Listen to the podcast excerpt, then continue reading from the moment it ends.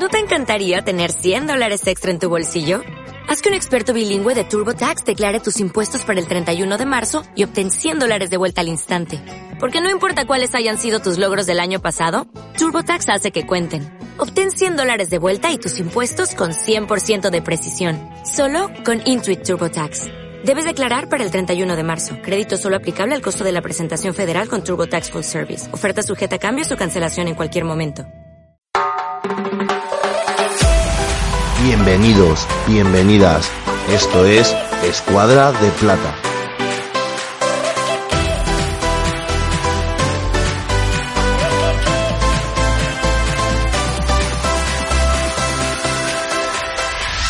Hola, ¿qué tal? Saludos, bienvenidos, bienvenidas a la entrega 97 de Escuadra de Plata.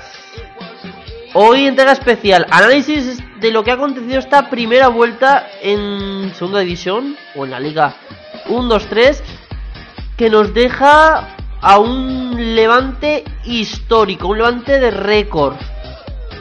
Uno de los mejores líderes de esta primera vuelta en la historia de la segunda división. Luego lo, lo analizaremos y repasaremos todo. También nos deja muchos récords individuales de equipos que están ahí arriba. Por ejemplo, del Girona, que busca a la tercera, parece que podía vencida, ese ascenso a primera división. Claro que tampoco se lo va a nada fácil el Getafe de Bordalás, que también marca unos números espectaculares. Tan espectaculares también como los números del Club Deportivo Lugo, que cierra una primera vuelta con su mejor clasificación histórica en segunda división. Números muy buenos, los del Lugo de Luisera San Pedro. Y claro, hablaremos de cosas buenas, de equipos revelación y equipos recién ascendidos que están haciéndolo espectacular como Cádiz, Reus Deportivo o Sevilla Atlético y también la otra cara de la moneda, equipos que se han pegado una, un batacazo absoluto en estas primeras 21 jornadas. Córdoba, Real Zaragoza, Almería, Mallorca, Rayo Vallecano, Onastic, colista, se han dado de bruces, pero buen golpe que se han llevado estos equipos. Y sobre todo pintan muy mal las cosas, muy feas pintan las cosas en algunas de estas ciudades porque hay equipos como el Córdoba que ha perdido 13 puntos respecto al Córdoba de José Luis Oltra, casi nada, ¿eh? Todo esto lo repasaremos y analizaremos al detalle todos los datos históricos y todos los jugadores importantes en un debate. Y tampoco queremos dejar de lado el mercado de fichajes que se sigue moviendo. Y, el equipo que más está reforzándose es casualmente en estos días la Unión Deportiva Almería. Hablamos de equipo almeriense, está muy tocado. Parece ser que Alfonso García, presidente de Almería, ha empezado a tirar de talonario y ha dicho, venga, aquí hay que reflotar la situación y esto no puede quedar así. Almería 1, Córdoba, Real Zaragoza, Oviedo, todos fichan, todos se mueven y todos buscan. Y ojo, ya avisamos, el que no busca, y está confirmado ya, es Claudio Barragán, destituido del banquillo del Club Deportivo Mirandés. Solamente ha durado un mes. Uno, ¿eh? Y ojo, os explicaremos todos los detalles del desencuentro entre Mirandés y Claudio Barragán, porque ojo, no es una destitución al uso. Así es que lo contamos en breve. Con todo esto y mucho más, arrancamos este programa 97 de Escuadra de Plata.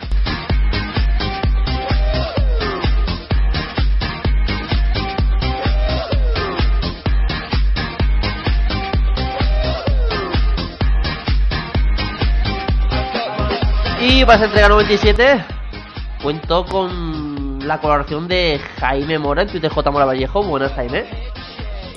Muy buenas, Felipe. Y si les parece, mm, vamos a comentar brevemente y antes de analizar todo esta primera vuelta, esa marcha de Claudio Barragán al frente del banquillo del Club Deportivo Mirandés, que seguramente se vaya a vender como una destitución por bueno pues por los malos resultados no que está atravesando y que lleva cosechando el conjunto de Miranda de Ebro. Recordemos que el Mirandés sigue en puestos de descenso a uno de la salvación pero que los motivos reales mmm, más que un cese es una bueno es una baja voluntaria de Claudio Barragán. El técnico mmm, ha dicho, o le ha dicho, o le ha propuesto a la directiva del conjunto burgalés que no quiere seguir al frente del Mirandés, no cree en el proyecto de este Mirandés y sobre todo no cree por la directiva, porque el técnico ha pedido durante todo este mercado invernal una serie de fichajes que, bueno, unos fichajes que no han llegado y que no se espera que lleguen. Parece que la directiva del conjunto de Miranda de Ebro pues tiene otras pretensiones antes que fichar a los jugadores que pedía mmm, Claudio. Por tanto, el técnico ha dicho, mira, para seguir con esta situación, yo si ustedes no me dan fichajes, yo lo siento, pero mm, de este proyecto me aparto. Por tanto, se venderá como una institución, pero no. Realmente es una dimisión mm, a través de un acuerdo entre ambas partes, por así decirlo. Por tanto, Claudio Barragán no pondrá muchos impedimentos para dejar el Mirandés y tampoco podrá muchos impedimentos a la hora de cobrar su finiquito. Apenas va a costarle muy caro, por así decirlo, el finiquito al Mirandés. No va a cobrar la totalidad del sueldo y, se conformará con cobrar este mes que ha estado al frente del club o al frente de, del equipo de Miranda de Ebro. Por cierto, el sustituto y quizás pueda ser hasta final de temporada, a no ser que el Mirandés mmm, mueva ficha, que parece ser que poco probable, por lo menos es dos partidos, va a ser el segundo, o el caso uno de Carlos Terrazas, Javier Álvarez de los Mozos. Y bueno, mira, vamos a con el Mirandés. Antes de empezar todo, eh, Jaime, quizás el problema del Mirandés, desde mi punto de vista, por mucho que los resultados no hayan acompañado, el proyecto no haya sido muy elocuente y seguramente por mucho que pese Miranda de Ebro, creo que el mayor error del Mirandés fue mm, destituir a, Carlos Terrazas. Es verdad que Carlos Terrazas no ha tenido unos grandes números con el Mirandés. Recordemos, llegó a descender deportivamente, aunque gracias a, a ese descenso administrativo del Real Murcia consiguió salvarse. Pero bueno, proyectos humildes, proyectos con poco dinero, reinventándose todos los años con fichajes, con hasta más de 12, 15 fichajes eh, de una atacada. Yo creo que al final mmm, eh, no sé qué pensará Jaime, pero para mí mmm, la institución de, de Carlos Terrazas, ahora hace un mes, creo que fue o ha sido el principal error esta temporada del Mirandés. Bueno, los resultados no estaban siendo buenos y en este fútbol actual lo que primero se cambia cuando las cosas no funcionan es el entrenador. Lo que el fallo es haber negociado con Barragán y o no negociaron bien o no están cumpliendo con, con lo que le habían prometido y por eso abandona el club. Y es lo peor que le puede pasar a un equipo que tenía Carlos Terrazas, luego apostaron por su segundo de forma interina mientras está buscando tu entrenador, ficharon a Barragán, que revolucionó un poco el esquema y, cambió un poco el estilo de juego del equipo. El equipo jugó algunos partidos buenos, pero perdió otros importantes. Y ahora, poco después de haber implementado este cambio, vuelven a lo anterior y veremos cómo, cómo acaba esto. Pero no creo que sea la mejor gestión de un equipo que está en dificultades y que tampoco cuenta con, con grandes cantidades de dinero para salir al mercado y reforzarse como si cuentan algunos de sus rivales. Así que la gestión está siendo mala. Veremos si al final acaban enderezando el rumbo, pero es verdad que Carlos Terrazas no les iba a abandonar si las cosas no iban bien. A lo que me refiero es que Carlos Terrazas conocía ya bien el Mirandés, era un, un, entrenador de club que sabía lo que tenía y yo creo que a lo mejor en esta situación sí que no se hubiera uh, enfadado o, haber puesto en duda a la directiva por incumplir la, las promesas. Veremos cómo acaba, pero no creo que sea la, mejor situación para un equipo en problemas. Bueno, pues fueron 124 partidos que estuvo Carlos Terrazas al frente del Mirandés, más de tres temporadas, casi esta es la cuarta, mucha trayectoria de Carlos Terrazas y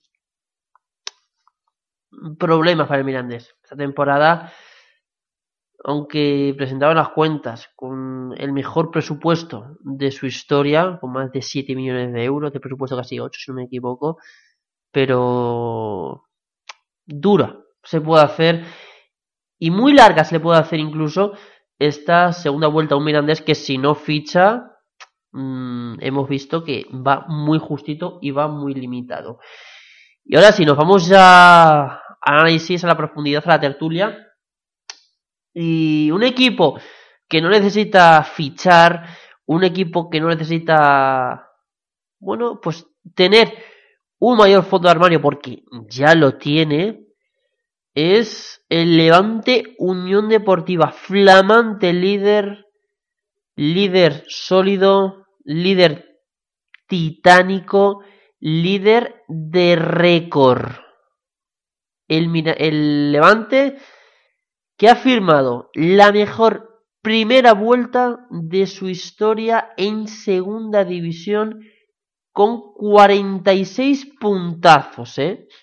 Superando a aquel levante de, de Manolo Preciado que en la 2003-2004 consiguió 38 puntos y era segundo al finalizar la primera vuelta con líder, con el Sport de Gijón y que al final de aquella temporada ascendió a primera división con acabando primero con 79 puntos, un levante de récord aquella temporada con Preciado y que Muniz está, vamos, está pulverizando todos los registros de aquel levante que acabaría ascendiendo, ¿no? Pero ya no solo los registros de Preciado los pulveriza Muniz, sino que ya pulveriza registros históricos este levante en toda la historia de la segunda división. Este levante de la campaña 2016-2017 es el segundo mejor equipo de la historia en segunda división. Al finalizar la primera vuelta, solo superado por bueno, por aquel meteórico Elche Club de Fútbol que la temporada 2012-2013 acabó las tras 21 jornadas con 49 puntos, casi nada, ¿eh?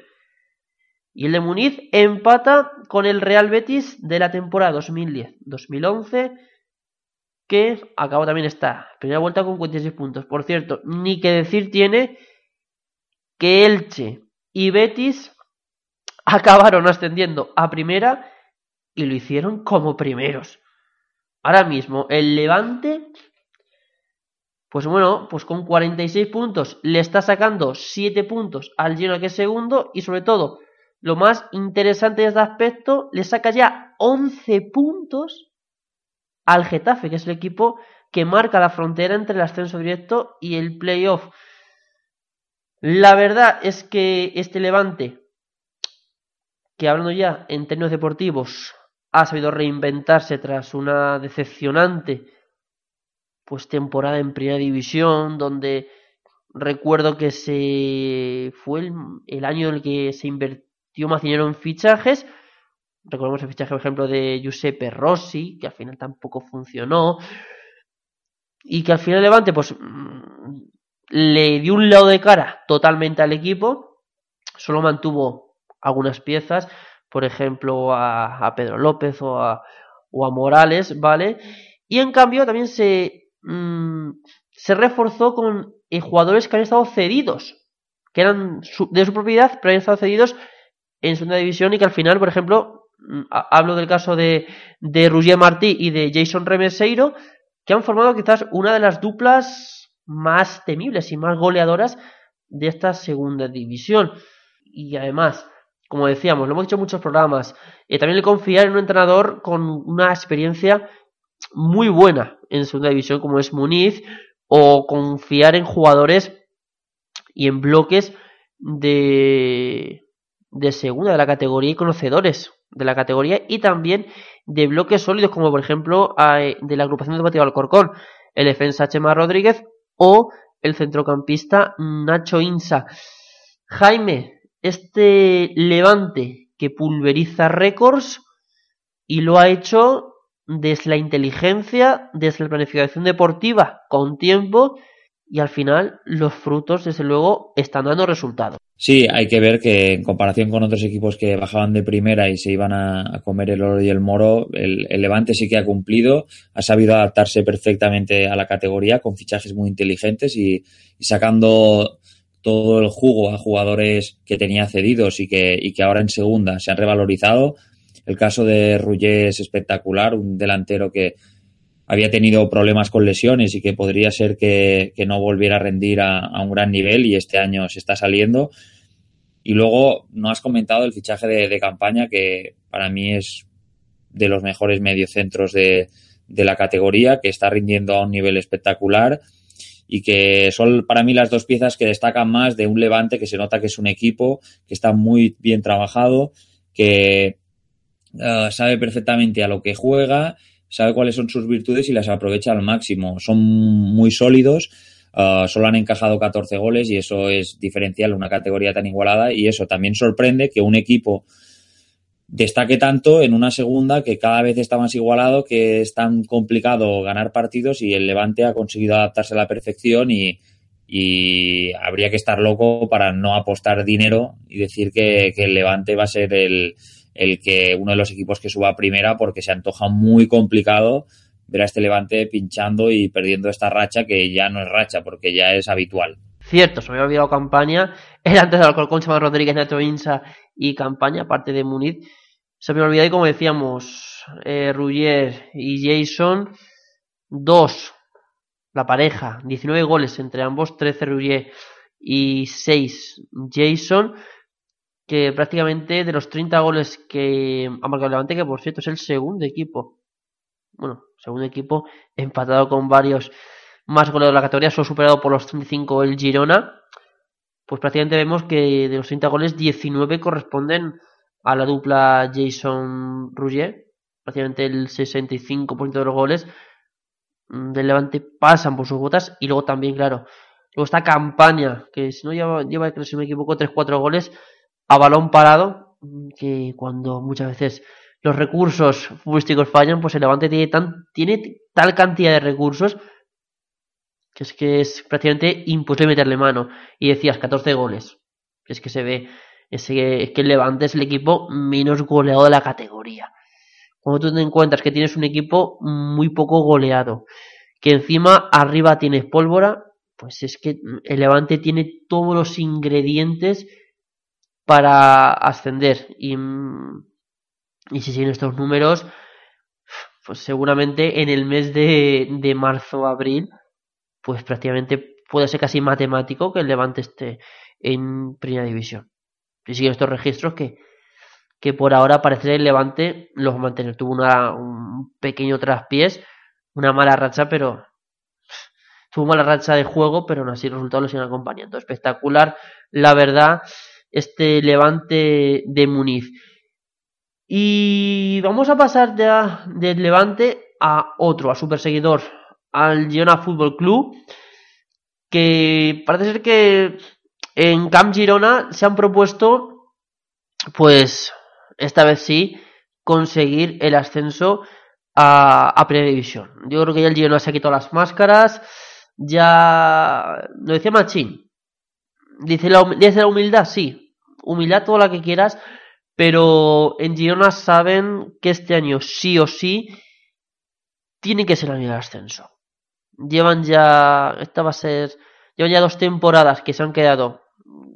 Pues. Con la miel en los labios. Y quieren cumplir el dicho de que la tercera va la vencida y este año el Girona se ha reforzado espectacular, ya no solo a principio de temporada, por ejemplo, con la vuelta de exjugadores eh, como Cifu o como Fran Sandaza y también con incorporaciones, eh, perdón, y Ramalo, si no, si no me quiero equivocar, ¿no? Y también con incorporaciones de peso, como es la de Portu, que para mí fue de los mejores jugadores de la pasada campaña en segunda, y, con un bloque muy bien armado, tanto en defensa como en un centro del campo que también para mí es de los mejores de, de segunda. Ese Alex Ganel, Pera Pons y Cristian Portu, espectacular. Ese tridente que si le sumamos a Sebas Coris en un extremo y a Dai Benítez en otro extremo, hacen de un equipo muy explosivo que ha sabido también, hay que decirlo, mantener el bloque y ha sabido mantener a un Pablo Machín que sin duda, sin lugar a dudas, mm, para mí es el mejor entrenador, o para mí yo lo podría calificar como el mejor entrenador de la historia del Girona. Un Pablo Machín que ha confiado en ese sistema de 3-5-2 o 5-3-2, cada uno con el que llamarlo, dependiendo de los carrileros donde los queramos poner, pero que ha sido confiar en un estilo de juego, lo decía Machín, casualmente la, hace dos semanas tras ganar en Zaragoza, que el Girona tiene una idea y la mantiene, y al final, pues los números lo dicen, este Girona es el mejor Girona de la historia en segunda división, con 39 puntos al finalizar esta primera vuelta. Supera los 38 puntos conseguidos también por Machín en la campaña 2014-2015, aquella famosa del Lugo, y también supera al Girona, que con 38 puntos acabó la primera vuelta en la temporada 2012-2013. Por aquel entonces era Rubí el entrenador y recordemos aquel Girona que se, también se quedó a las puertas de, la ascenso a primera y cayó en la final del playoff ante la Unión Deportiva Almería. Jaime, Girona, juego, velocidad, desmarque, creación, pegada, gol, defensa. Hablamos del Levante, que lo tenía todo, pero yo creo que el Girona no tiene tampoco nada que envidiar al Levante.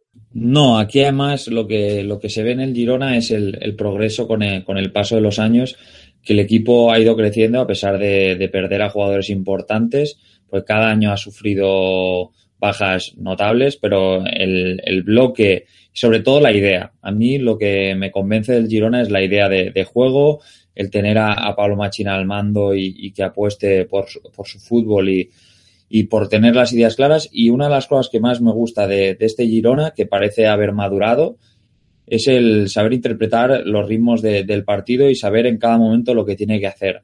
A mí, por ejemplo, ahora recordando el partido contra el Zaragoza, estaba sufriendo en la Romareda con una primera parte en la que el Zaragoza empujaba y supo aguantar y luego aprovechar eh, su acierto y estar arriba y al final llevarse el partido con comodidad. Es un Girona que a mí me parece más maduro, que arrancó un poco dubitativo, pero que ya se han puesto arriba. Va a ser complicado quitarles de la zona alta, que, no acaben en playoff, porque los veo un equipo muy, muy serio, que además se está hablando de, refuerzos de nivel, que, el Girona también dispone de esa capacidad económica que no es solo juego, sino que también tiene jugadores de nivel y posibles refuerzos interesantes. Y veremos. El gran problema del Girona es, es que los otros, hay otros equipos que están rindiendo a un gran nivel, sobre todo el Getafe, que parece el, el fiel, el, seguidor que tiene más opciones de quitarle esa segunda plaza que este año sí, parece que el Girona apuesta fuerte por ello. Y lo que yo también estoy convencido y en Girona he podido hablar con, seguidores del Girona y es que saben que no quieren arriesgarse al, playoff, saben que lo tienen que hacer por ascenso directo, que en el playoff ya han tenido demasiada mala suerte, se podría decir, o que se han quedado con la miel en los labios y que quieren hacerlo, pero quieren hacerlo con ascenso directo y dejarse de sufrimientos que dos años seguidos es, demasiado para ellos. Sí, desde luego, y más, son demasiados. Ya sería, eh, en caso de llegar esta temporada al playoff, esta sería su cuarto playoff. Recordemos que vaya dos de forma consecutivas y como recordábamos también ese Girona con Rubí de la 2012-2013 que también se quedó en playoff en la final ante la Unión Deportiva Almería. Y sí, el Girona es que hablamos de fondo de armario también del Levante, pero es que el Girona tiene un fondo de armario increíble, tiene eh, recambios para todas las posiciones e incluso hasta se habla que en estas, estas próximas semanas, antes del cierre del mercado de fichajes, incluso todavía tiene frentes abiertos. Ya recordamos el frente Chuli Rubén Sobrino, pues parece ser que incluso ahora puede incluso abrirse a un que otro frente. La verdad es que el Girona tiene capacidad económica y también capacidad para tener un fondo armario. Y claro, vámonos a por el otro. Yo creo que si hay un equipo que puede romper eh, ese posible sueño histórico, ese ascenso a primera división del Girona, es el Getafe de, de José Bordalás. Realmente es que también es espectacular, ¿no? A su manera. El Levante, mm, récord. El Girona, récord. El Getafe también llamaría récord. Espectacular. José Bordalás, porque es que mm, es imposible hablar del Getafe de esta primera vuelta sin hablarlo de José Bordalás. Yo ya no llamaría Getafe. Yo lo llamaría como Bordalás Team. Porque gracias a José Bordalás, por muchas críticas que se le hayan tenido al técnico alicantino, el Getafe le dé mucho. Llegó Bordalás, el Getafe está hundido, está en descenso, Snyder se fue con 6 puntos, de repente Bordalás, ¡pum! Coge Bordalás al equipo y el Getafe arriba. 14 partidos de Bordalás y 29 puntos del Getafe. 8 victorias, cinco empates y una única derrota, casualmente ante el corista, ante el Nastic. Y decíamos, el Getafe que ha pasado de ser vigésimo primero con Snyder a ser tercero con Bordalás. Jaime, Bordalás, mmm, los adjetivos a Bordalás son interminables. Un ascenso con el Alavés, va a luchar por ascender con el Getafe, la verdad es que se, se presenta apasionante ¿no? esta segunda vuelta con Levante, Girona y Getafe como parece ser, y creo que puede ser así, como los tres equipos que luchen por el ascenso directo. Sí, sí, queda una segunda vuelta muy interesante. Ahora, hablando tanto de Bordalás, lo sorprendente es que ningún equipo hubiera confiado en él después de sus grandes, su gran campaña en el Alavés y que lo estaba haciendo muy bien en el Alcorcón. Sorprende que en el inicio de campaña, que ya sabía que, Pellegrino iba a entrenar al Alavés en primera división, que ningún equipo apostara por él, porque parecía una apuesta casi segura. Y se ha confirmado que sí que es una apuesta segura, que puede estar más a favor o en contra de, del estilo de juego y de, la forma de ser de Bordalás, pero sí que te asegura carácter y que en segunda es un, una cosa muy necesaria. Veremos cómo evoluciona. También ha tenido la suerte de contar con una gran, una gran plantilla. A mí Jorge Molina está siendo el delantero que necesita un equipo de segunda para estar arriba. Y luego también tiene jugadores diferenciales como son Álvaro Jiménez y luego Alberto que está que le ha quitado totalmente el puesto a Guaita, que busca una salida en el mercado de invierno y veremos cómo, cómo evoluciona este Getafe, que es poco al estilo del, del Levante, un equipo no tan vistoso como el Girona, más curtido, que tira de unas cuantas individualidades y veremos cómo evoluciona, pero es verdad que el Getafe parecía muerto de la mano de Snyder y con Bordalás ha renacido y está en la zona alta y veremos hasta dónde llega este Getafe. Mm, es lo que ha renacido, ¿no? Porque había jugadores en el Getafe que, bueno, parecían que no reaccionaban, el equipo estaba muy hundido, tanto deportivamente como psicológicamente, no salía nada, el Getafe no jugaba nada, y bueno, no está haciendo unos partidos muchas veces espectaculares, pero sí que está siendo muy sólido el Getafe, y eso que se le pide a un equipo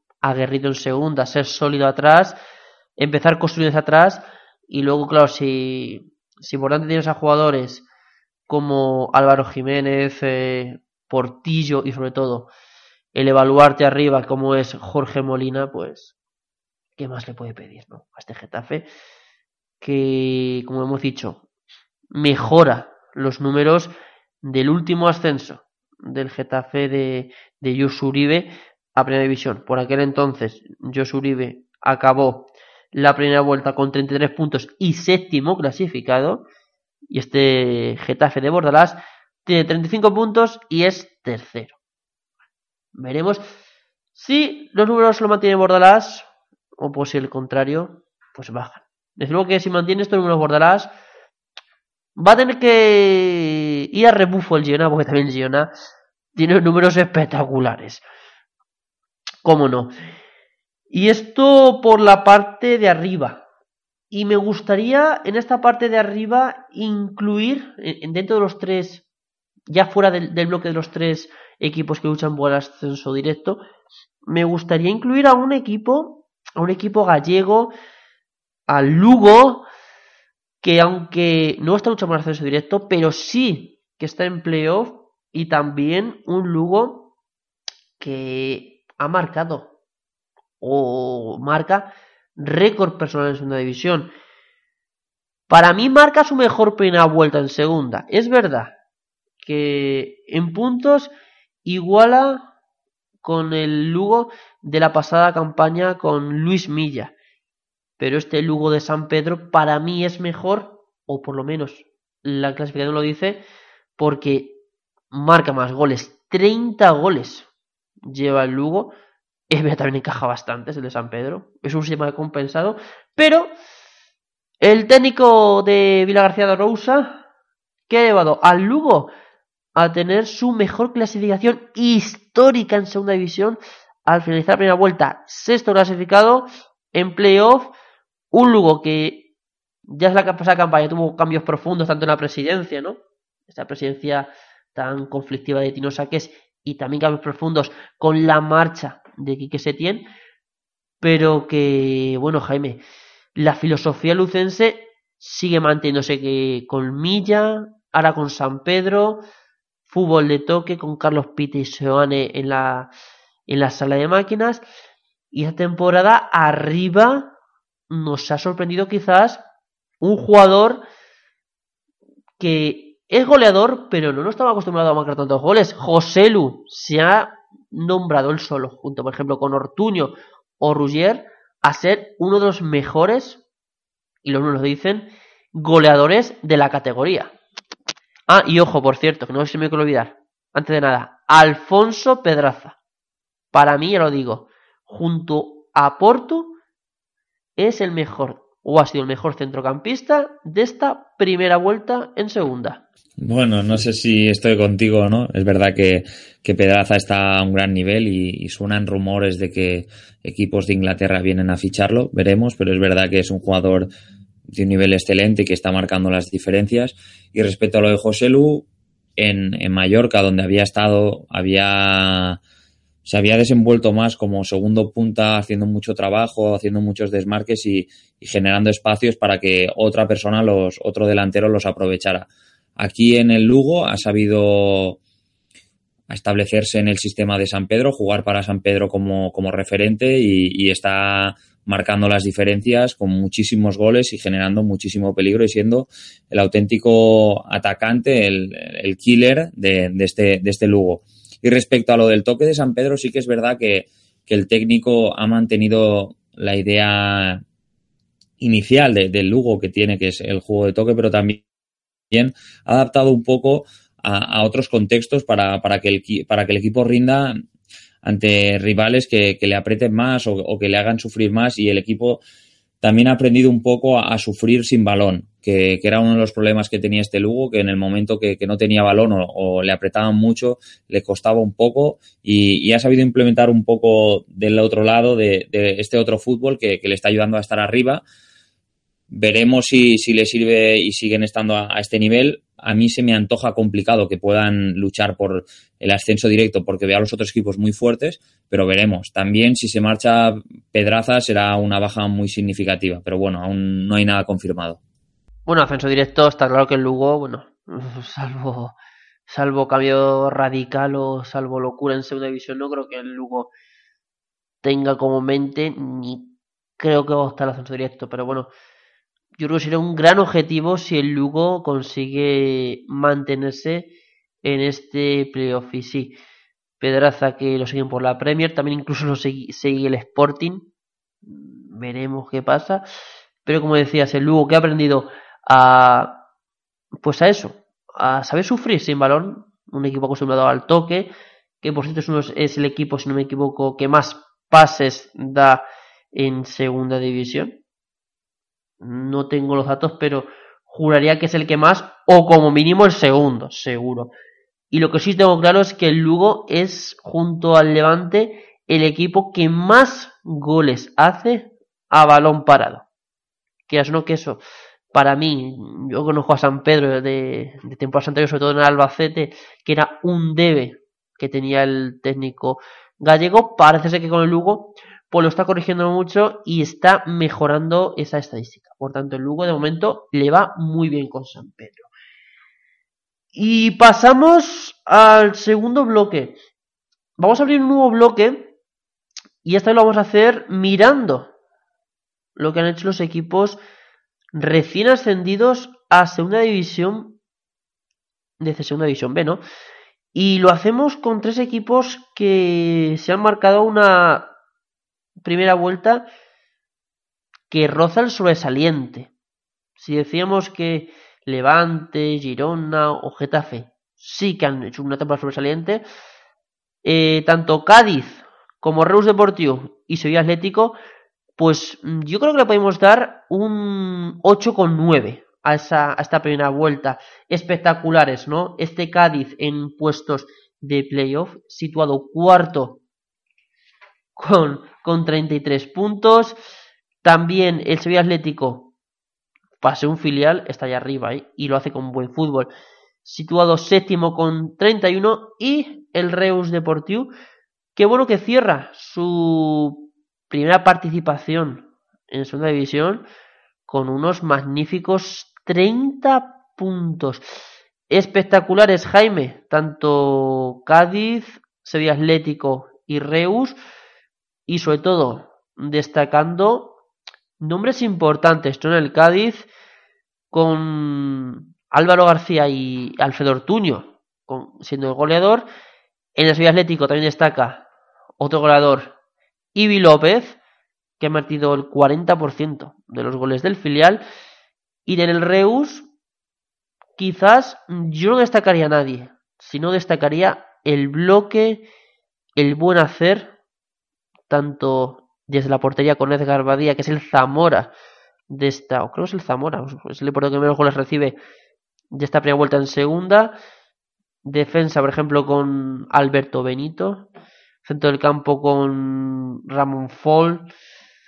Espectacular, ¿no? Son nombres y sobre todo tres estilos de Cádiz y Atlético y, y Reus muy diferenciados, ¿no? Un Cádiz que, que contragolpea, un Sevilla Atlético que mezcla veteranía en algunos aspectos con mucha juventud y progresión para el primer equipo y el Reus que su objetivo en este aspecto es, se llama el equipo, el haber mantenido el bloque y de un bloque de segunda B a segunda división con jugadores de segunda B está marcando una solidez defensiva y estructural de equipo que le está valiendo pues para eso, para no tener o no estar pasando a apuros para conseguir el objetivo que es la permanencia.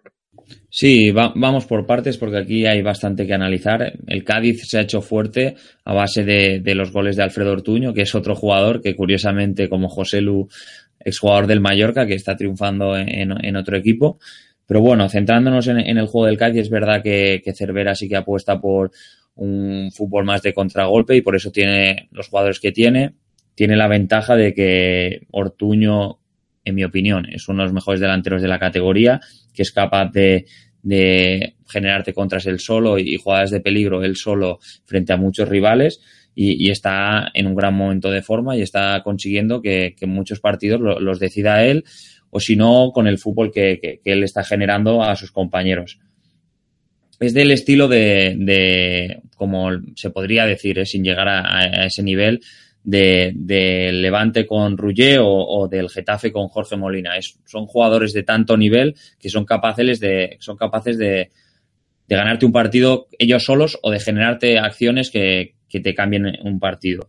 Luego, respecto al Sevilla Atlético, es verdad que Ibi López destaca porque es un jugador que es tremendo, que tiene un desborde y, y un golpeo espectacular, pero también se ve a, a, un equipo mm, muy bien trabajado, con jugadores de gran calidad, que Ibi López es el que más destaca, pero todo el equipo está rindiendo a un gran nivel.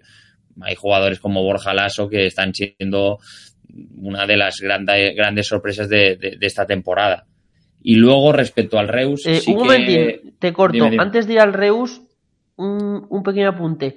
Vamos a echar atrás a vista al Cádiz. Eh, mucha gente o mucho. Mucha afición de segunda división suele criticar o se suele criticar el juego que emplea el Cádiz. Bueno, no pues al Cádiz, sino porque se suele criticar un juego de, de contragolpe. Un juego de, es que eso no es fútbol.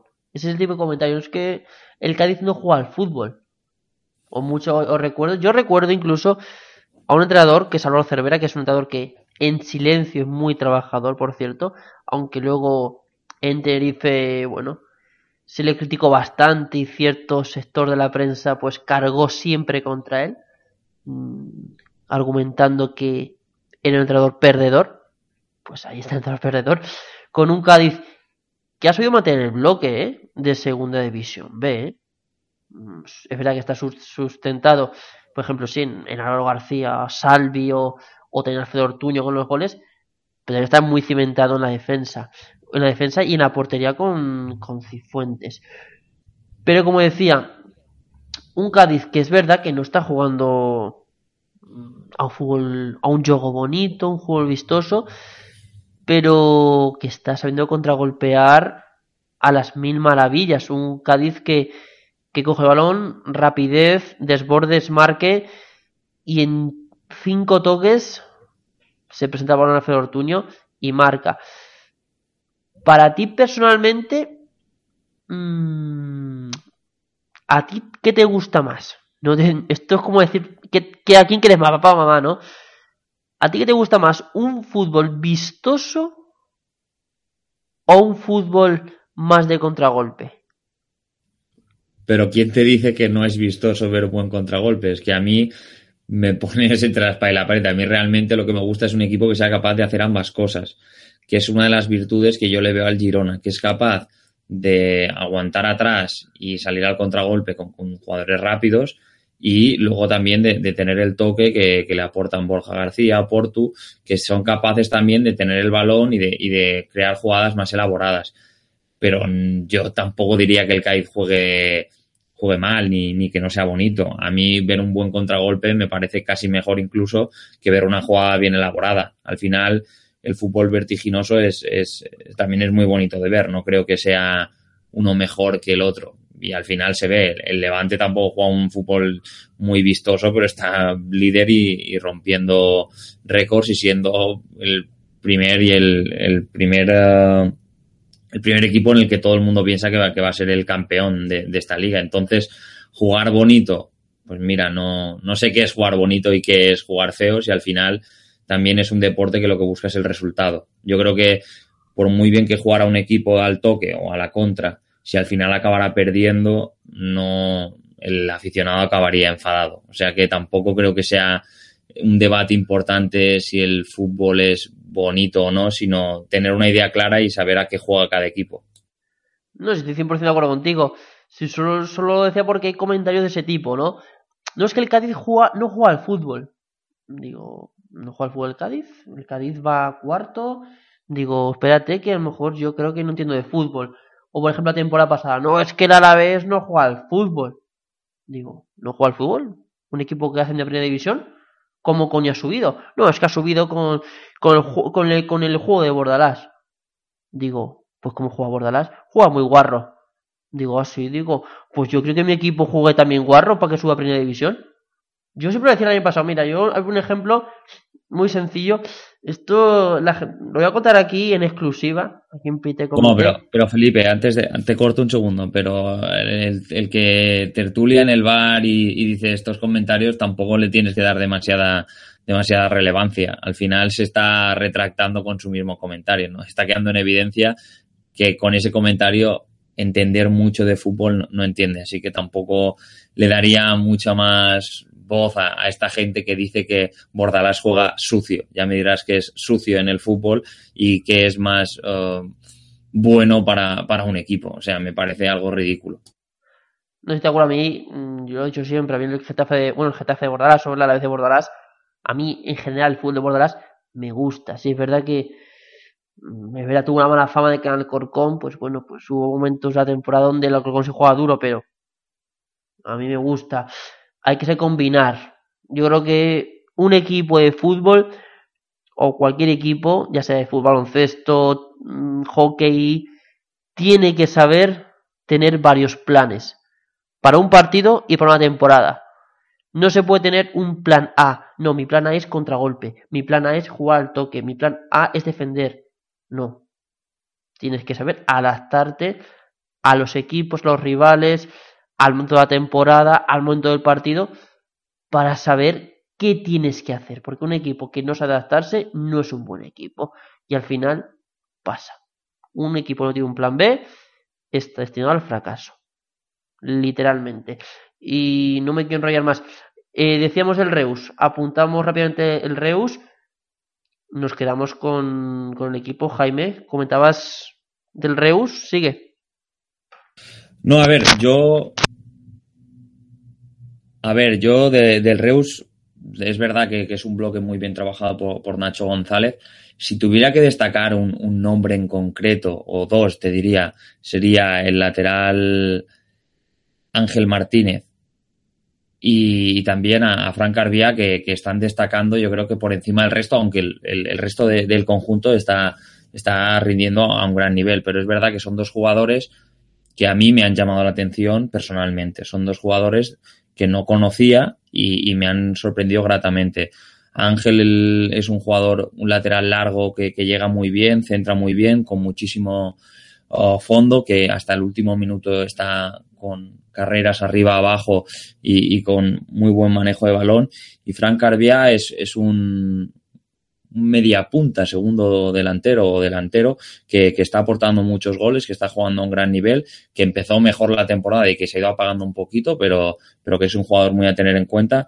Y luego el capitán, que es Ramón Fall, que es un medio centro yo lo vería a la, antigua usanza, que hace el trabajo que no se ve y que distribuye el juego, que a mí me, gusta personalmente. Tengo predilección por, los mediocentros y es verdad que, es un jugador que, me gusta mucho. Veremos si es capaz de mantener el ritmo, porque si a mí me haces decir un equipo que, que no iba a estar arriba en, la, en la zona alta a mitad de temporada, te diría el Reus porque no contaba que rindieran a un buen nivel, pero el equipo de Nacho González encajó una buena racha al principio de temporada y al final se han establecido arriba, son un equipo muy complicado que, que saca muchos puntos y que se antoja complicado ver, verles en la zona baja, aunque bueno, también es un equipo con poca experiencia y veremos si, si aguanta, si aguanta el nivel.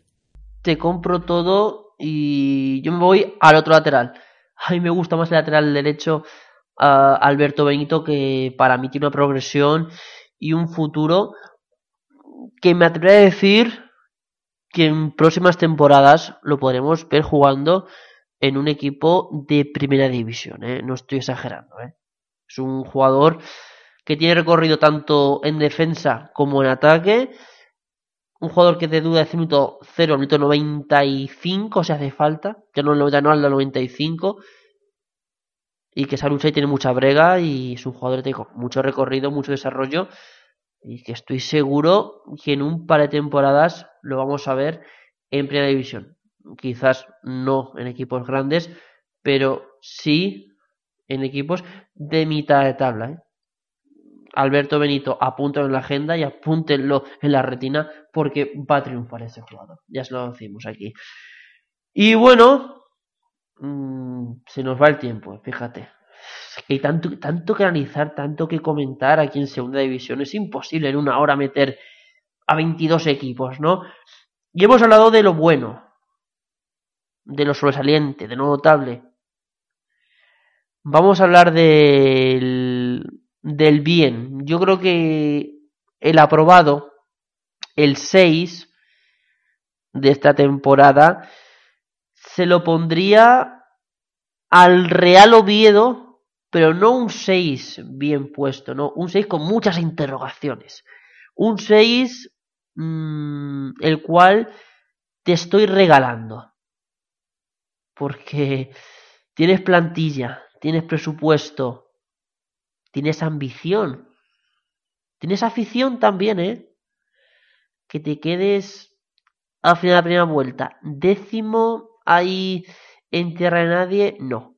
Y sobre todo, comparando. Yo es que fíjate, yo me gusta muy comparar mucho las temporadas anteriores. Recordemos aquel problema con Sergio Egea. Pues bien, el técnico argentino que marcó 36 puntos la anterior campaña con el conjunto Carballón y ahora Fernando Hierro que se ha marcado 29 puntos, 7 puntos menos de un Oviedo que mmm, no sé qué pensás tú, Jaime, pero creo que el Oviedo es ahora cuando está empezando a carburar.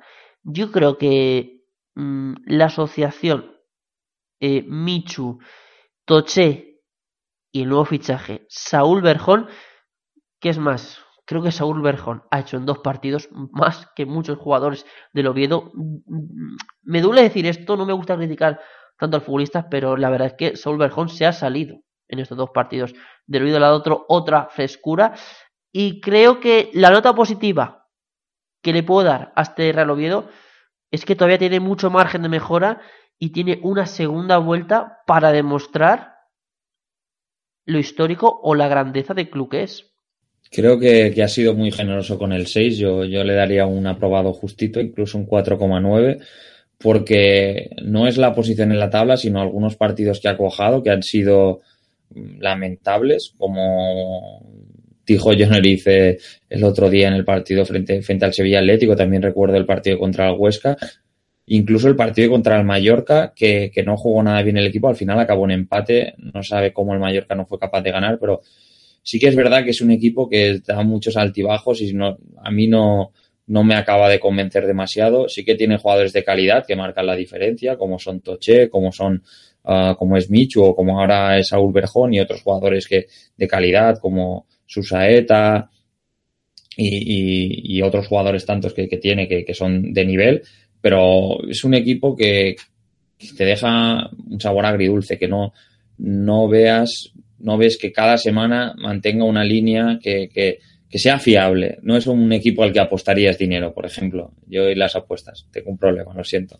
Pero yo lo, lo, que, lo que discuto es que no ves que el Oviedo tenga un plan, así como decimos del Girona. Sé que somos muy pesados con el Girona, pero otros equipos que tienen las ideas más claras, yo veo al Oviedo no me convence. Es un equipo que a mí el, esperaba más de, hierro, o al menos de, este equipo.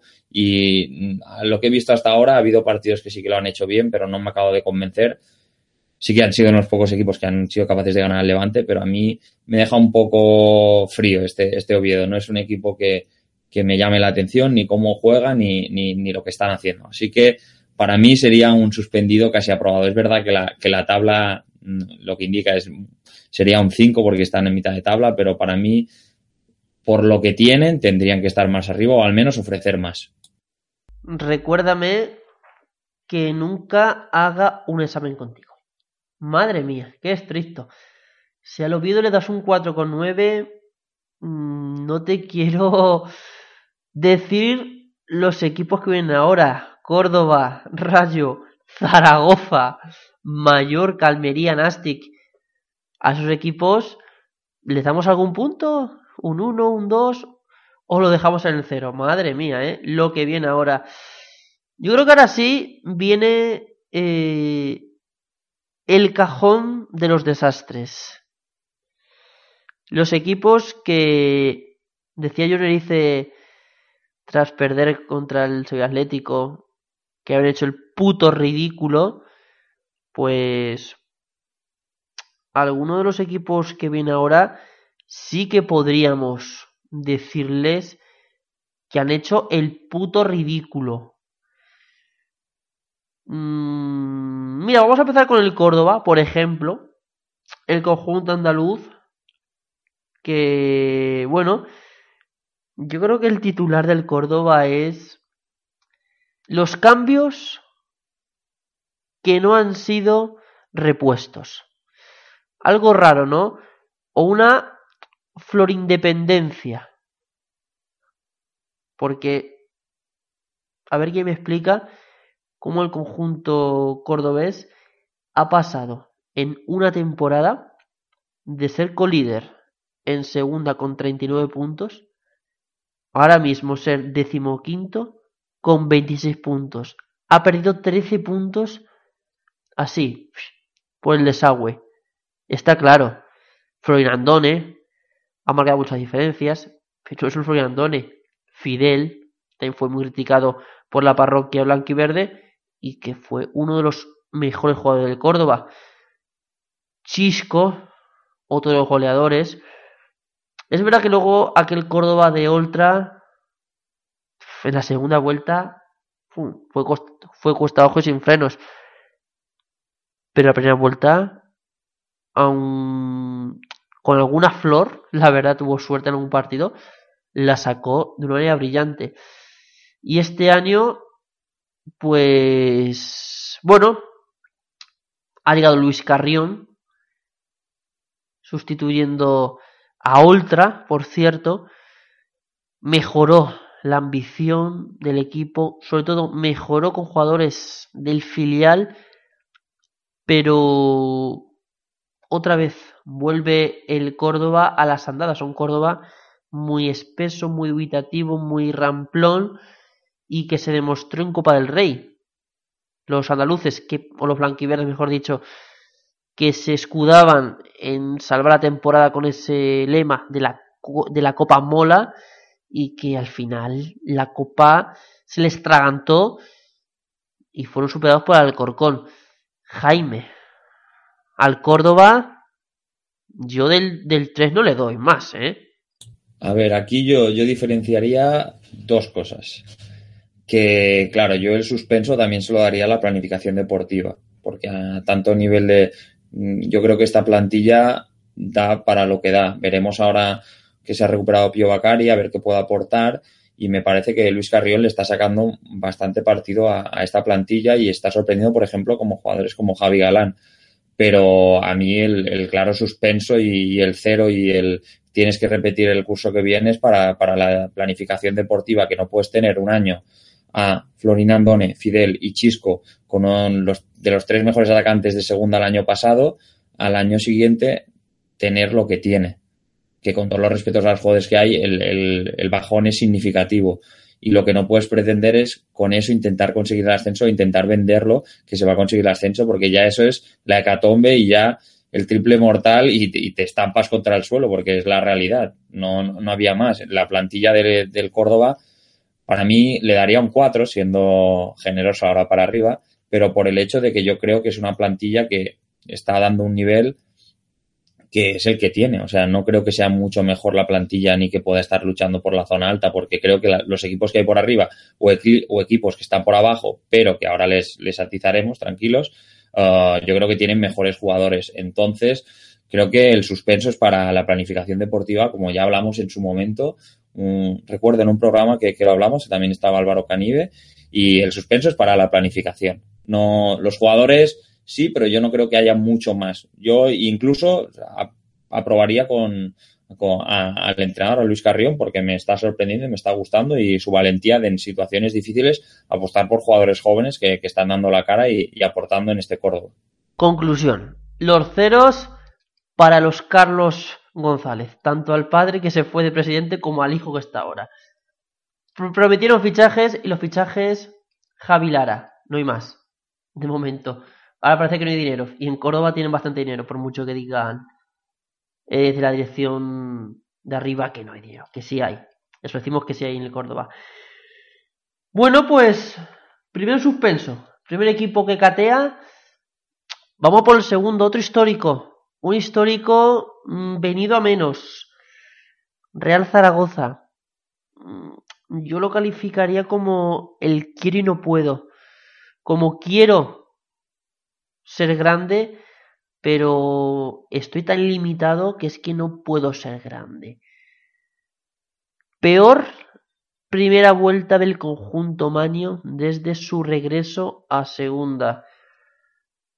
En la 2013-2014 con Paco Herrera 32 puntos, cuarto. 2015-2014-2015 31 puntos, séptimo. La temporada pasada 31 puntos, octavo. Y esta temporada 27 puntos y décimo tercero.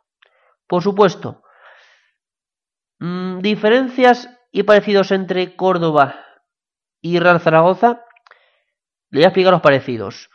Ambos equipos son de segunda y ambos equipos hace muy poco estuvieron en primera división. Se acabaron los parecidos. Las diferencias entre Zaragoza y Córdoba o entre Zaragoza y muchos equipos de segunda división son abismales. Yo sí le pediría una cosa a la afición maña. Yo sé que es una afición exigente porque debe serlo. Son desde luego eh, Zaragoza el equipo que más abonados tiene en segunda. Pero les pediría una cosa, paciencia. Paciencia, calma y sobre todo, el tercer pilar, humildad. Mucha humildad. El Zaragoza no es aquel equipo que brillaba en Europa, que jugaba la Recopa, que le ganaba al Real Madrid en la Copa del Rey. No. Ya el Zaragoza ahora está pagando caro los excesos. El Zaragoza yo lo, lo, calificaría como aquel constructor rico que se forró durante la crisis, perdón, que se forró antes de la crisis y que ahora con la crisis está pagando todos los platos rotos de una gestión nefasta que tiene nombres y apellidos. Se llama Agapito Iglesias, esa gestión nefasta del Zaragoza que le está lastrando y le va a lastrar en las próximas temporadas. El Zaragoza no, tiene dinero, no tiene presupuesto tiene presupuesto con una plantilla justa. No tiene más. Es más, eh, por términos clasificatorios, eh, la posición que ocupa el Zaragoza es la que le correspondería si, si, lo comparamos con los términos económicos. Es duro decirlo, pero es la realidad. El Zaragoza a día de hoy no tiene dinero. Está haciendo malabares para conseguir una plantilla competitiva en segunda. Y ahí está. Y otro dato importante. Yo pedía calma y paciencia. En cuatro años, yo cuento seis entrenadores. Paco Herrera, Víctor Muñoz, Popovich, Carreras, Luis Milla y ahora Raúl Arné. Y Raúl Arné ahora mismo en la cuerda floja. Mm, un par de partidos más y fuera Raúl Arné. Jaime, este Zaragoza, aparte del suspenso, hay que dárselo, pero creo que en términos docentes necesita un plan de trabajo individualizado y sobre todo necesita mucho apoyo y mucho mimo de la afición para volver a ser un grande. A ver, yo el Zaragoza es un caso complicado porque yo sí que creo que tiene jugadores de nivel. Tiene Manu Lanzarote, tiene a Cani, tiene a Zapater, tiene a Ángel, tiene José Enrique son jugadores de, renombre. Lo que pasa es que es complicado torear en una plaza donde te exigen mucho y parece que jugadores de tanta experiencia les viene grande jugar en, el Zaragoza. Es una cosa que sorprende. A mí me, deja, me deja frío y me sorprende mucho ver partidos del Zaragoza que la Romareda empieza a pitar y que los jugadores se desquician un poco y, se les va un poco el partido de las manos. No, no, no entienden bien la, cómo aprieta la afición y no lo juegan a su favor y, es como una presión extra. Yo no creo que, sea culpa de la afición, la afición es soberana, tienen jugadores de nivel y, la afición exige, mira, pues que exija, no, los jugadores tienen que saber abstraerse, son profesionales y, trabajan para ello. Pero yo el problema que veo en este Zaragoza es que sí que son jugadores de gran calidad y hay muchos partidos que lo sacan adelante, pero me cuesta ver al equipo trabajar y, se ven muchos problemas. Sí que hay jugadores que marcan la diferencia, pero luego hay jugadores que marcan la diferencia, pero para mal. No, no hay errores graves y el, el, equipo lo está pagando. Eh, penaltis cuando no toca, faltas que, que, no, que no tocan. Y luego, demasiado querer ganar, hay que saber, hay momentos que hay que saber interpretar y, saber jugar tus cartas. Y parece que el Zaragoza hay veces que, que no sabe entender bien los ritmos del partido y, y pierde como si tuviera problemas de experiencia cuando tiene jugadores que, a mí me sorprende demasiado porque tienen jugadores de, mucha experiencia que han jugado en equipos grandes y que, y que han estado en primera y, con, jugando partidos muy importantes y parece que, que, el Zaragoza pues puede con ellos. No, no sé cómo acabará esto. No le suspendería de forma muy, muy grave, pero sí que le suspendo. Yo estoy contigo que sí que es un suspenso y que no sé si la afición tiene que reinterpretar cómo enfocar todo, pero bueno, suspenso también, hay que decirlo, ahora que estamos suspendiendo a los ultras que van y, se pegan en los desplazamientos entre ellos, que ya eso es la, la, risa, pegarte con acciones de tu propio equipo, pero bueno, veremos cómo evoluciona todo esto. Es un equipo grande que, que a ver si saben que en segunda se es grande de otra forma, sino no con grandes jugadores, sino con equipos. A ver, quiero explicarlo. No estoy culpando a la afición, me refiero. Creo que le hace falta a Zaragoza, todo el zaragocismo, cambiar el chip. A este Real Zaragoza lo que hace falta es un proyecto deportivo adaptado a segunda. Es decir, hay que olvidarse de fichar jugadores estrella, como estamos ahora mismo. Es verdad que hay jugadores muy buenos, que están cobrando un dinero en Zaragoza importante y que el tener esos grandes estrellas en Zaragoza, ¿vale? Eh, pues le está privando de coger futbolistas más de la categoría o un par de futbolistas más de la categoría y que sin tener un renombre, sin llamarse Mario Lanzarote, sin llamarse Cani, sin llamarse Zapater, ni Ángel Rodríguez, ni tal, pues pueden hacer un esfuerzo, ¿vale? Me refiero a eso, es decir, yo te interrumpo, perdón. Perdón, Felipe, yo te interrumpo. El plan que tiene el Zaragoza es fichar jugadores que han pasado por la cantera del Barça. Eso está oh, sí, ahora mismo sí. Ahora mismo con, así Julián totalmente. El plan es ese, lo que funcione ese plan es otra cosa, porque hay muchos que están en el banquillo y, que, que Raúl Acné luego no contará con ellos, pero el plan, el plan parece que es Jugador que ha pasado por la cantera del Barça, tú ven, da igual que vayas a rendir o no, pero tú si has pasado por el Barça, por la cantera, ahí se hacen muy bien las cosas, o eso parece que, piensa la gente del Zaragoza y los fichan a todos, pero eso yo creo que es uno de los problemas. Hay que fichar jugadores que sepas que van a adaptar a tu equipo, no jugadores que tengan o cartel o que vengan de tal sitio, porque eso no te asegura nada. A eso voy. Que debe, eh, Zaragoza debe olvidarse de estrellas debe mm, fichar a jugadores, pues como ha hecho el Levante, jugadores curtidos en segunda. Proyecto. Hace falta proyecto y saber a qué juegas. No puede ser que un día juegues una cosa, otro día otra. Yo soy de la opinión. A la directiva o a la dirección deportiva hay que decirle proyecto y a la afición pues hay que pedirle más calma. Mm, porque el Zaragoza creo que durante un tiempo, es opinión lo que voy a decir, a, un corto medio plazo, mm, se puede ir olvidando de que, de que va a tener un equipo sobradísimo en segunda, es decir, le va a tocar sufrir hasta que pague la deuda con Hacienda y pueda tener un tope y un límite salarial importante. Pero que se nos va de tiempo. aún ya lo hablaremos en profundidad Zaragoza porque tiene mucha amiga. Vamos a por otro equipo de los grandes o bueno, equipo de los grandes. Grande es la afición, grande es el barrio, pero lo que viene siendo, y la entidad, pero lo que viene siendo la dirección deportiva y la dirección, madre mía, Rayo Vallecano, es que no hay más que hablar. Ya lo que ha ocurrido esta semana con las líneas del campo, Mira, esto, esto ya es surrealista, es que, el Rayo va haciendo el ridículo. Bueno, la directiva del Rayo va haciendo el ridículo semana tras semana y, y bueno, sin comentarios, ¿eh? Increíble. Solo comentario importante.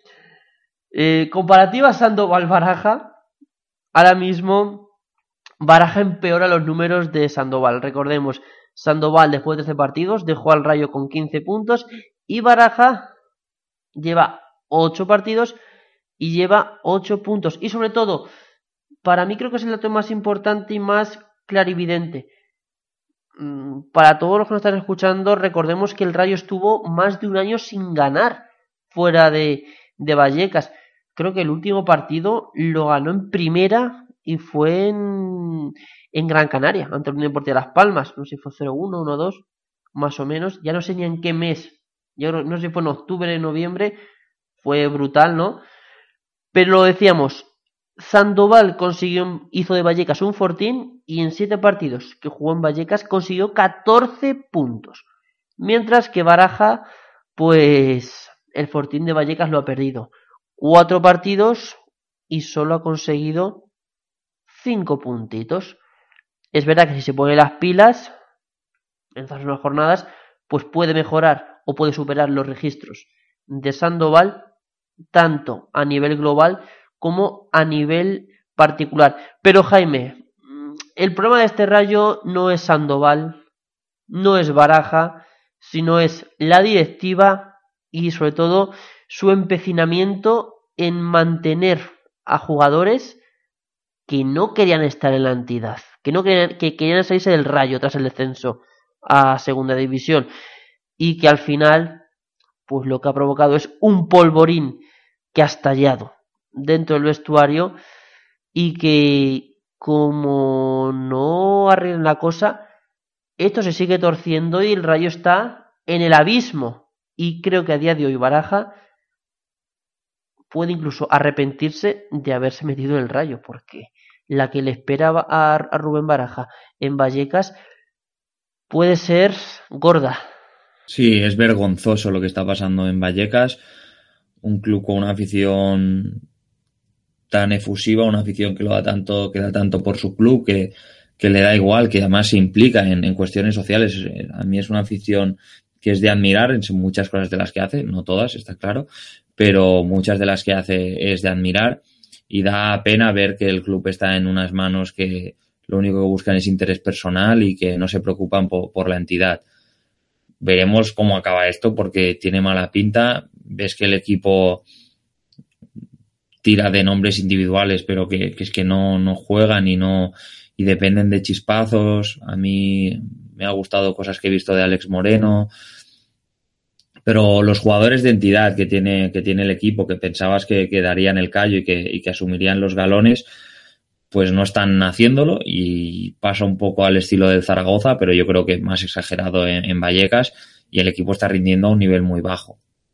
Y, se ve en los partidos, la afición está quemada, parece un barco fantasma que está directo hacia un iceberg y que se van a estrellar, todo el mundo lo sabe la gente no asume responsabilidades, todos están ahí dentro y, se van a estrellar y parece que o cambian las cosas o, puede ser grave lo que pase con el Rayo. Esperemos que no, porque es un club muy querido, con, mucha afición, y con mucho simpatizante, que eso también llama la atención porque hay muchos equipos que, no consiguen esta simpatía como tiene el, Rayo, un equipo de barrio y veremos cómo evoluciona, pero sí que se antoja complicado, habrá que ver cambios, a ver si, si llegan jugadores, que no creo, pero, pero bueno, veremos cómo acaba esto, pero suena mal, hay jugadores, pinta mal eh, este rayo y, nada, todo el ánimo a la afición de Vallecas porque sé que es complicado en estos momentos ser del rayo, pero bueno, uno no, no elige ser de un equipo, sino que lo es y lo siente y lo será hasta el final, vayan bien las cosas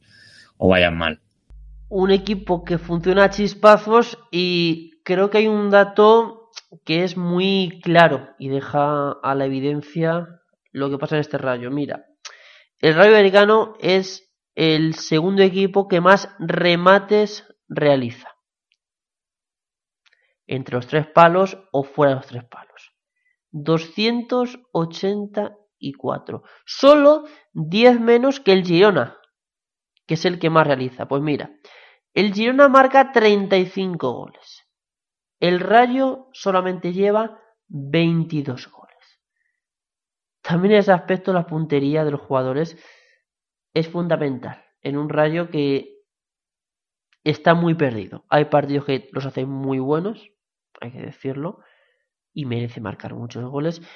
Pero hay partidos como contra el Sevilla Atlético donde no se merecen llevar nada, pero un chispazo de en barba, pues al fin lo acaba metiendo. Aunque luego tenga ese gesto tan feo de mandar, bueno, no callar, sino ponerse mano en la oreja dedicado a la afición. Aunque se disculpa el jugador, gesto feo. Turbia, las cosas bajan por Vallecas. Esperemos que lo resuelvan porque no queremos otro caso de equipo que llegue primera, baja segunda y automáticamente baja segunda división B. Es dura la situación del Rayo, hay que decirlo. Y vamos a ir cerrando los suspensos. Es que ya nos, hemos pasado de tiempo, ya se nos está yendo a las manos. Venga, vamos a meter a dos equipos en el mismo saco. Para mí personalmente mmm, ya no veo a estos equipos como un suspenso claro. Son dos equipos, es primera división, pero ya estoy un poco acostumbrado. Hablo del Almería y del Mallorca. Y hablo del Mallorca, sintiéndolo mucho, pero a mí Mallorca ya estas últimas temporadas me acostumbra a que su objetivo sea la permanencia, sea sufrir. Y sufrir mucho, ¿eh? Y la Almería, pues tras ver mm, lo que pasó la temporada pasada, cuando para mí era clarísimo favorito para el ascenso directo y que al final dio gracias que no bajó a segunda división B, pues esta temporada estamos en las mismas. Ahora mismo Almería en descenso, con una plantilla creo que a nivel de calidad peor, menos dinero, menos presupuesto. Luego lo comentaremos, se está reforzando esta semana a marchas forzadas y a la desesperada. Ya haremos ya el chulio, ¿no? Pero que, que lo decíamos, Almería-Mallorca, equipos para mí sin ideas, que si el rayo funciona por chispazos, ellos ahí lo hacen, hacen un partido bueno y dos malos, y al final la clasificación, pues a veces, lo digo sinceramente, para mí es justa. Mm, no se practica buen fútbol. Mm, faltan algunas veces piezas clave, tanto en el Mallorca como en el Almería, en algunas posiciones determinadas. Y, y Jaime, parece que esto es el pan nuestro de cada día. Parece que hablar de Almería y Mallorca es hablar de mirar la clasificación abajo. Sí, es la historia no aprender. Además, lo mejor es que, que al principio de temporada te venden que van a ascender y, es que no se aprende la lección. Mejor ir poco a poco, asegurarte la permanencia. No, no, no. De buenas a primeras, ascenso. Va, por favor, ponme cuatro de ascenso y ya verás que cuatro años más estoy intentando luchar por no bajar. Es, es lo de siempre. Equipos que tienen buenos nombres, que jugador por jugador dirías que vaya plantillas que tienen, pero que les cuesta, les cuesta mucho que sufren mucho fuera de casa. Son dos equipos que lejos de sus estadios sufren muchísimo y que la mayoría de sus puntos los consiguen en casa y, no compiten. fuera de casa se transforman en otros equipos que les cuesta mucho competir y, veremos cómo va porque son dos equipos que el año pasado hasta la última jornada no se salvaron y esta temporada siguen en el mismo camino. El Mallorca tiene creo que peores números que el año pasado y el Almería también está en la misma situación, en la zona baja, sufriendo con el agua al cuello, que a ver si los refuerzos que han llegado mejoran o, el equipo se entona, pero con fuego se acaba quemando. Y el Almería y ahora y también el Mallorca llevan años que están abajo sufriendo. O sea que eso, que alerta de sí, sí, vamos a ascender y al final lo acabes descendiendo y, salgas del fútbol profesional, que eso es lo que realmente es el auténtico drama a nivel económico. Porque bajar de primera a segunda es complicado, pero aún se puede mantener. Pero bajar a segunda B o tienes una buena infraestructura o, se antoja muy, muy complicado. Así que que no jueguen con fuego y a ver si aprenden la lección. Sí, mejora, mejora. Decías a mejor un poquito Almería, Almería que mejora en, en tres puntos, en tres puntos si no me equivoco, y el Mallorca que mejora en también otros tres puntos. Pero bueno, En el caso mejora más el Mallorca porque está fuera de descenso. La temporada pasada acabó la primera vuelta en decimonovena posición en puesto de descenso con 20 puntos a dos de la salvación. Ahora mismo se encuentra un punto por encima de este descenso, pero con problemas. Y quiero cerrar la ronda de suspensos y fíjate que este suspenso quizás sea el que más me duela. Porque es un equipo que lo intenta, un equipo que juega bien al fútbol. A mí me gusta cómo juega, sobre todo en casa. Fuera ya de Tarragona mmm, va más perdido. Es verdad que ha habido para mí mala planificación deportiva. Se fue Mana, se fue Naranjo, aunque se mantuvo el bloque, pero se te van los, vamos, de las dos patas, se te va una y media. Te quedas colgando. Tres jugadores del estilo. No, no los trajeron y al final se sufrió. No esperaba que tanto, pero no reacciona. Lo bueno, que también me gusta, que se apostó por la continuidad.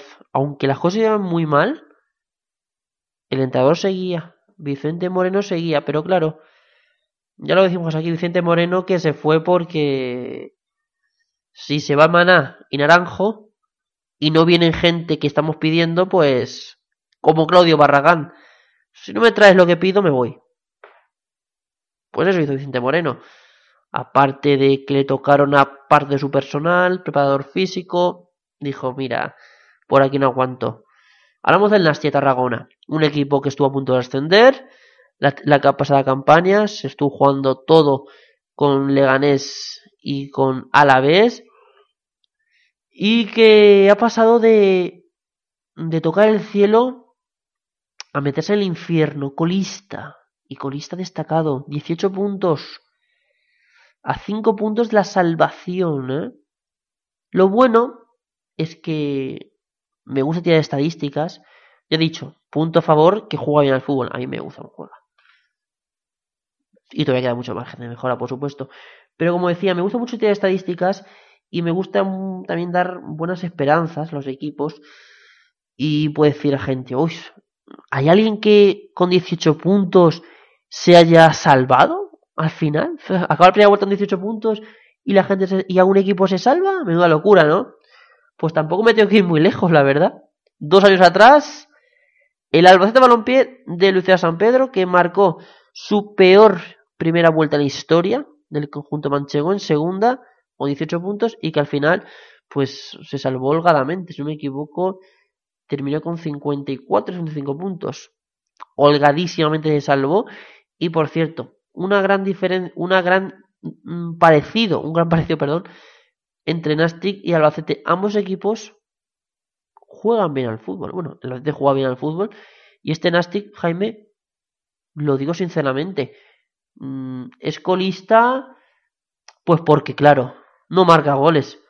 Con 19 goles a favor tampoco puedes aspirar a mucho, pero a mí me gusta cómo juega el Nastic, ¿no? Creo que como punto a favor o como base, este Nastic puede funcionar, aunque le hace falta un delantero como el comer. No sé si Manu Barreiro será la solución, pero de momento esas últimas jornadas ni Manu Barreiro ni Emana están respondiendo a los estímulos de, de la mejor la mejoría de este Nastic.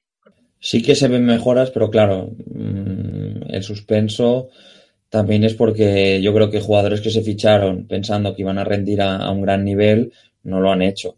Uche ha sido una gran decepción. Uh, Juan Muñiz sí que tira las faltas de forma espectacular, pero a nivel de juego tampoco está a un gran nivel. Alex López no está, no está marcando muchos goles.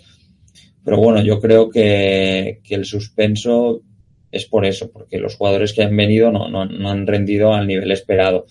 Ahora en el mercado de invierno se han reforzado con jugadores interesantes. En Mana ya todo el mundo lo conoce, Mano Barreiro les va a aportar carácter arriba y, mucha lucha, aunque bueno, veremos si, si, se pone las espinilleras y no lo acaban expulsando. Y luego también Luismi, que, que ya marcó el otro día y, y, ya está empezando a aportar goles, su primer gol como profesional. y veremos cómo evoluciona este Nastic, que a nivel de juego sí que se le ve más intenso ahora, pero bueno, sigue estando en las mismas de que, de que se le escapan los, las victorias y, lo que tiene que hacer este Nastic es sumar porque se le antoja complicado, la, la, segunda está muy igualada y puede, sí que puede ganar a todos los rivales de la categoría porque no hay rivales que estén muy, muy por encima a nivel de, de jugadores y de juego, pero sí que el Nastic tiene que espabilar ya porque quedan 21 jornadas, pero cada vez está más complicado el, salvarse y tendrá que sumar desde ya porque ya los empates no empiezan a valerle al Nastic porque todo el mundo está poniendo las pilas y lo que tiene que hacer el Nastic es ganar y, salir de abajo porque desde abajo la cosa se complica, los jugadores empiezan a perder la confianza, que es un poco lo que le ha pasado a este Nastic y veremos si ahora con jugadores ya más experimentados consiguen darle la vuelta a esta situación. Es complicado, pero bueno, yo creo que jugadores tiene, tiene jugadores de nivel y, veremos cómo evoluciona todo el Nastic y, su afición, que está un poco quemada, pero ahora parece que ha recuperado un poco la sonrisa. Sobre todo con Emana, ha recuperado la sonrisa por la vuelta del hijo pródigo. Pues hasta aquí, más de una hora de análisis de esta, de esta primera vuelta en su división. Es que da para mucho, incluso para más. Hay equipos que dicen, no, no, no habéis hablado del Tenerife, del Elche, de Numancia, de Huesca. Hay nombres, ¿eh? Si no hablamos, es bueno también, ¿eh? Es porque no han hecho una temporada destacada, ni han hecho muy bien ni han hecho muy mal. Es que para hablar de, una análisis de primera vuelta hay que aumentar mucho. Pero mucho, mucho. Hay que estar mucho, mucho tiempo. No da tiempo para más, la verdad.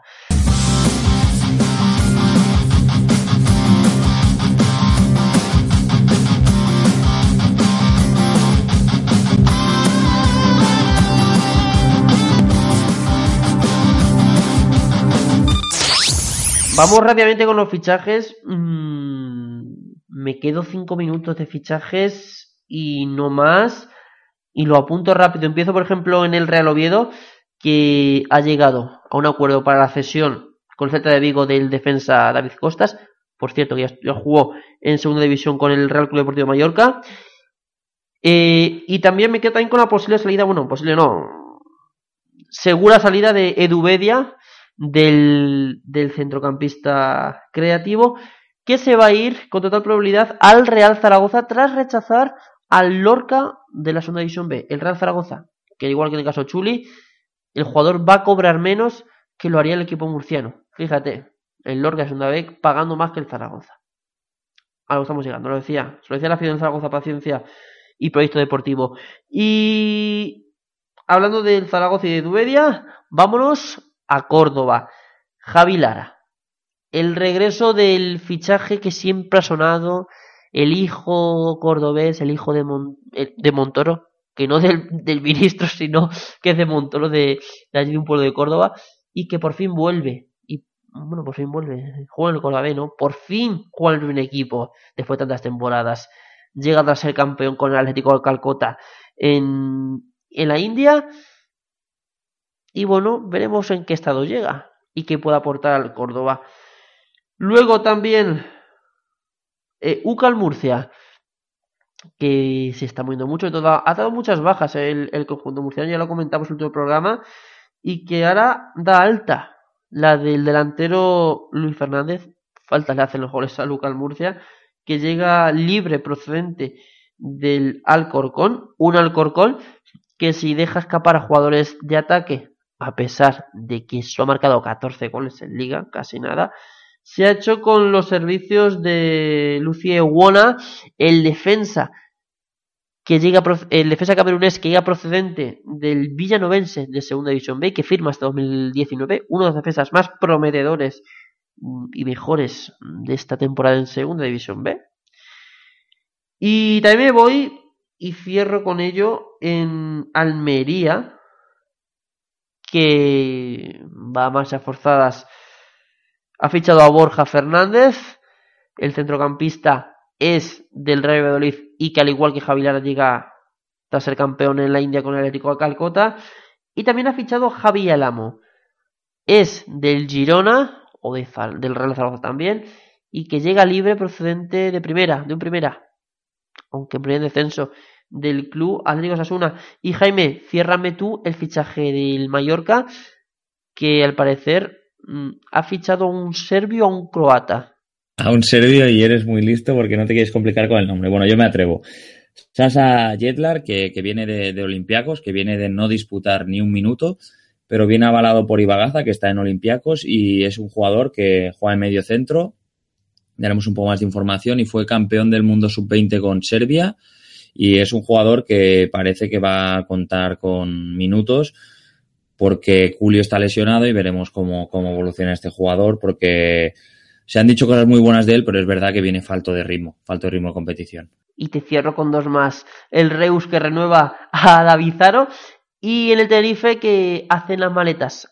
A falta de incorporaciones, Marc Rosas, que llegaba al catalán como uno de los fichajes estrella en este en el mercado estival, pues se va por la puerta atrás y vuelve al fútbol mexicano tras no haber destacado nada en el Tenerife. Jaime, ¿algún rumor, alguna noticia de trascendencia? Que luego la gente se queja de que no hicimos rumores. No, a ver, dicen que, que Felipe abandona Escuadra de Plata. No, no, es broma. No, se, se habla de, de que Romaric podría, podría llegar a, a la Almería, el, exjugador del Sevilla, y luego también se sigue hablando del fichaje de, de, Alex Gallar por el, por el Mallorca de la cultural leonesa, pero ese tema está parado, en cualquier momento puede, puede, puede darse, pero por ahora hay estos rumores, hay algunos más, como el de que uh, el Girona está esperando incorporar a Mojica de, del Rayo Vallecano. Y, bueno, veremos cómo evoluciona todo. Hay muchos equipos que están esperando a que queden jugadores libres. El Mallorca, por ejemplo, quiere dar salida a Oscar Díaz y Salomao, que no, que no cuentan para el club. Pero bueno, son rumores y veremos cómo acaba todo. Quedan aún días de mercado y alguna sorpresa seguro que hay porque hay equipos que quieren fichar y, siempre es interesante ver los movimientos en los últimos minutos de, de, mercado en los que los equipos ya se lanzan a por lo que necesitan porque saben que hasta final de temporada no podrán retocar sus plantillas. Y yo apunto el último nombre, Vinicius Araujo, delantero del Valencia Mestalla, que tiene ofertas varias de segunda división. Desde Valencia se apunta que lo tiene hecho con el Huesca. Lo apunta María Fuentes, si no me equivoco, me gusta decirlas todas las fuentes, lo apunta también la cadena SER de Valencia y también lo apunta eh, Radiosport Valencia. Es decir, dos fuentes totalmente antagónicas en estos medios de comunicación y que dicen que podría llegar al Huesca, pero que no se descarta porque el delantero lo que quiere es irse a un primera y al parecer el Leganés no, no vería malos ojos esta incorporación. Ahí lo dejamos.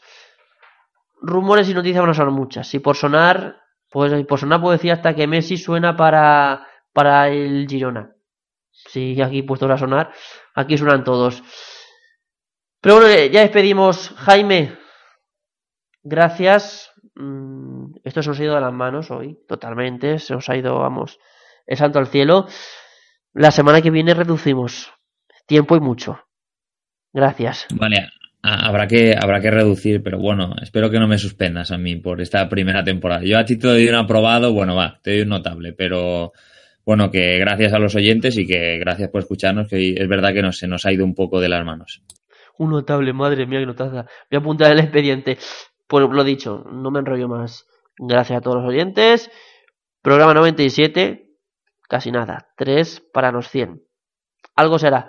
Gracias por estar más ahí. Nos escuchamos la semana que viene aquí en Escuadra de Plata. Hasta luego.